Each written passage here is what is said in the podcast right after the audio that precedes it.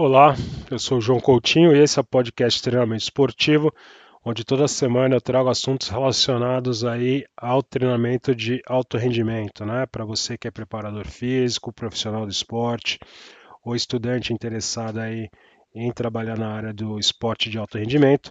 Esse podcast aqui, toda semana eu trago é, é, estudos, né? Uma, uma forma da gente estar tá aí toda semana pensando em algum ponto da, da nossa área de atuação. E hoje eu traz, trago aqui um artigo muito interessante, porque é um artigo que tem uma proposta hum, prática, né?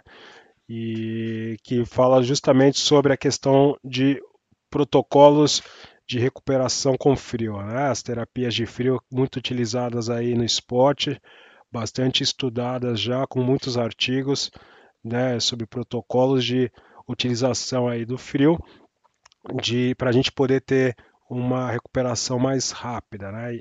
E justamente por ter tantos estudos e tantos protocolos, é, que também gera uma certa confusão. Né? Esse é, é um tema é, bastante sensível, porque apesar da quantidade de estudos sobre os métodos de recuperação baseados no, no frio, eu particularmente é, tem uma, uma visão assim, que é um. É, é, apesar do, de, da grande quantidade de estudo, de, de muita é, já bastante informação, ele é, um, ele é, um, assunto um pouco polêmico, porque não é todo atleta que, que, que, se dá bem ou que gosta de fazer. Então eu deixo isso bem é, a, a, cargo do atleta, né? Ainda que a gente saiba que ajuda na recuperação, mas se o cara também não se sente confortável, se o cara não gosta de fazer, não, não também não adianta muito. Então, se o atleta, tem um atleta que é viciado, que adora, que se sente muito bem de fazer, e já trabalhei com atletas que não gostavam, então eu deixo isso bem a critério individual do atleta, tá? Mas a questão aqui desse artigo hoje é trazer para vocês aqui um artigo que eu acho interessante porque ele pensou é, em questões práticas. Né? Então, como eu poderia pensar e montar um protocolo que funcionasse para a minha equipe? Né? Basicamente, essa é a ideia desse artigo. E eu acho interessante porque a gente sabe também que quando você lê um estudo científico, muitas vezes o protocolo, por mais que ele te traga uma informação de que funciona ou que não funciona, enfim, mas o protocolo ele não é aplicável na prática, né? Então às vezes tem muito estudo que a gente sabe que só dá, só tem como reproduzir a situação em ambiente de laboratório e a gente está aí no campo, na prática, muitas vezes com pouca estrutura, né? Às vezes você trabalha num clube que não tem é, um laboratório, é, muita gente não tem cama criogênica, né? Muita gente não, não, não tem como vai querer trabalhar com frio, o máximo que você consegue é falar, cara, eu consigo arrumar aí uma, uma piscininha e um balde de gelo aí, entendeu? Essa que é real. Eu, tô, eu trabalho com muito tenista aí que viaja e o cara às vezes tem, sei lá, tá num hotel, né? O máximo que às vezes o cara consegue é ter uma banheira, enfim. Então, no, os protocolos, né, eles precisam também ter uma, uma proximidade com as questões da realidade prática. E esse artigo é muito interessante por isso. Né? Então, o que eles fizeram foi, a partir de informações né, que eles juntaram aí, fizeram uma revisão da literatura, de dos principais protocolos utilizados. Né? E o que eu achei interessante que foi que eles categorizaram, dividiram em áreas do tipo, né?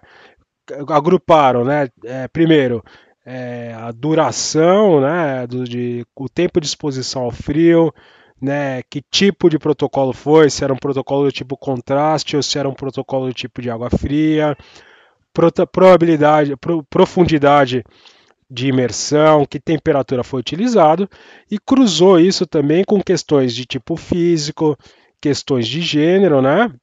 Eles foram, eles foram categorizando toda essa revisão que eles fizeram. E o mais importante, foi isso que também aproximou para a prática e por isso que eu trouxe esse artigo. Né? Eles consideraram fatores externos, porque tudo isso que a gente viu até agora são fatores internos. Né?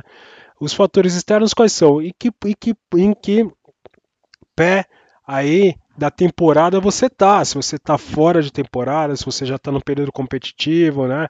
E, e realmente tudo isso são as informações que eles consideraram importantes para você poder pensar né, numa ideia de protocolo baseado na recuperação do frio. Então achei isso muito legal, por isso eu trouxe esse artigo, né? E claro, algumas questões, é, primeiro, né, algumas informações que são interessantes que eles trouxeram a gente para a gente considerar aí na hora de pensar num protocolo, né? Primeiro foi que a, as temperaturas da água, elas em geral deveriam variar entre 11 a 15 graus, tá? É, se você tem aí temperaturas mais baixas aí do que 11, né? Você tem um potencial aí de, de não de atenuar as adaptações e você não ter uma, uma recuperação. Então, mais frio que isso, mais frio do que 11 graus, já a gente não deveria considerar, pode ter uma interferência na, na, na questão até mesmo da recuperação. Né? Outra questão importante é que quanto mais tempo você está exposto à água fria, você aumenta a intensidade de um, de um protocolo, né? É...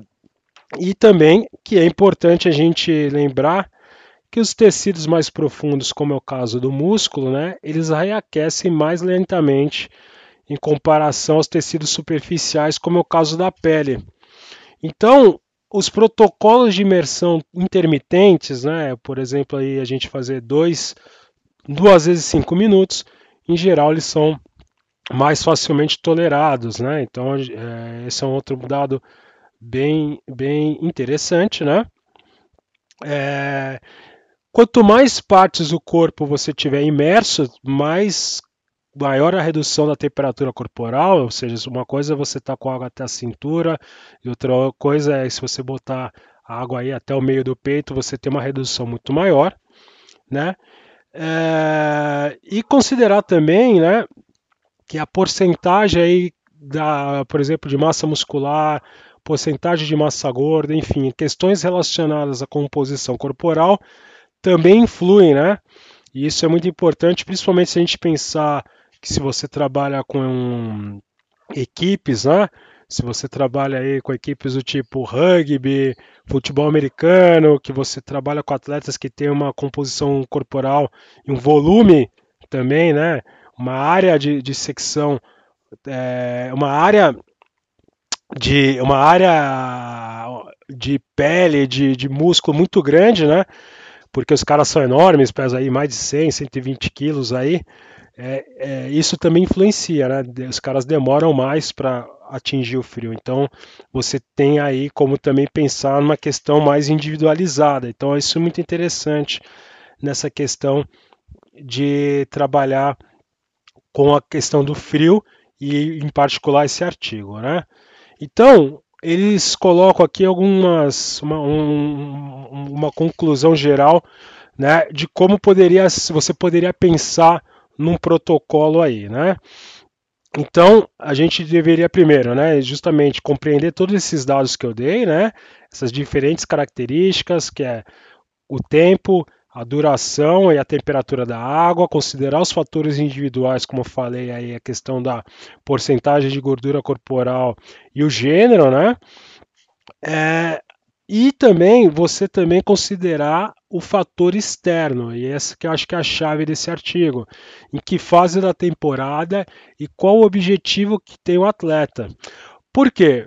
Porque em que fase da temporada? Vamos supor que se você está numa. Ah, tô fora de temporada, né? Tô aqui de férias, ou tô num, pensando aqui que eu tô passando um. aproveitando um período é, sei lá, de férias para começar a pensar fazer um trabalho de hipertrofia muscular. Então vamos aproveitar que está de férias, vamos fazer um trabalho para aumentar a massa corporal.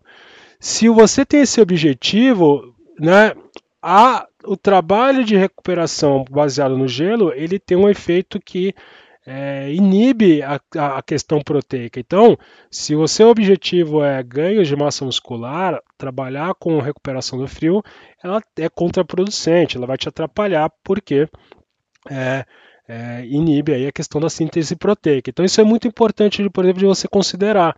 Né?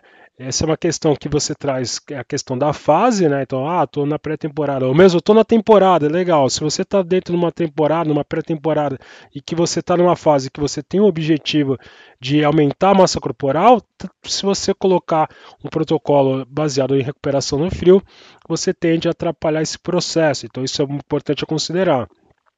Por outro lado, se você tem é, um, uma pré-temporada, né, em que você tem um acúmulo aí de muita fadiga na semana, né, como é típico de pré-temporada, porque você está ali com volume alto, porque você está dando uma muita intensidade e o atleta acumula muita fadiga, mas você quer que o cara tenha uma prontidão maior, melhorar a prontidão desse atleta para poder treinar mais, né, para poder continuar avançando nos treinamentos, aí você deveria considerar aí a questão de fazer terapias de frio, né? Porque vai ajudar justamente que esse cara possa reduzir, esse atleta possa reduzir a questão da fadiga. Então, eu acho muito interessante isso, né? O, desse artigo, tá? É, ele considera que no final das contas, né, é a densidade da semana de treinamento né, que deve ser considerado aí como principal fator para você decidir se você vai usar ou não a terapia de frio, tá? Então essa é uma conclusão geral e que o que eu faço, que eu vou fazer, que eu vou fazer é o seguinte, né? O, como sempre, né? O artigo está disponível ali no grupo do Telegram, no canal do Telegram. E, claro, no, ali no canal do Telegram eu posso colocar mais assuntos complementares, né? Para enriquecer aí e te dar mais informação. Eu vou deixar uma tabela né, geral, baseada nas conclusões desse artigo, de como você pode é, seguir aí, baseado nessa tabela, como você pode montar um protocolo seu para os seus atletas ou para sua equipe baseado em recuperação do frio, tá? Então eu já traduzi aqui a tabela dos autores, eu vou deixar ali no canal do Telegram, tá? É, juntamente com o artigo.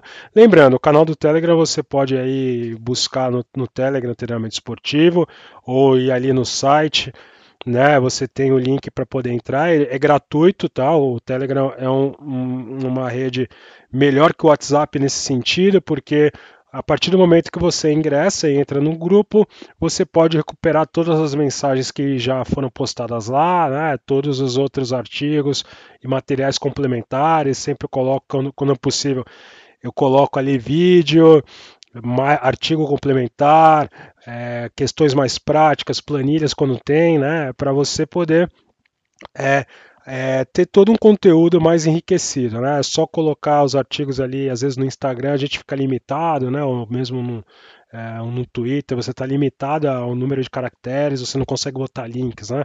Então fica aí o convite para se você gosta, se você tem interesse de estar toda semana aqui com a gente é, estudando, né, tendo mais assuntos relacionados ao treinamento de alto rendimento, fica o convite para você aí participar do nosso grupo do Telegram. Um grande abraço e até o próximo podcast.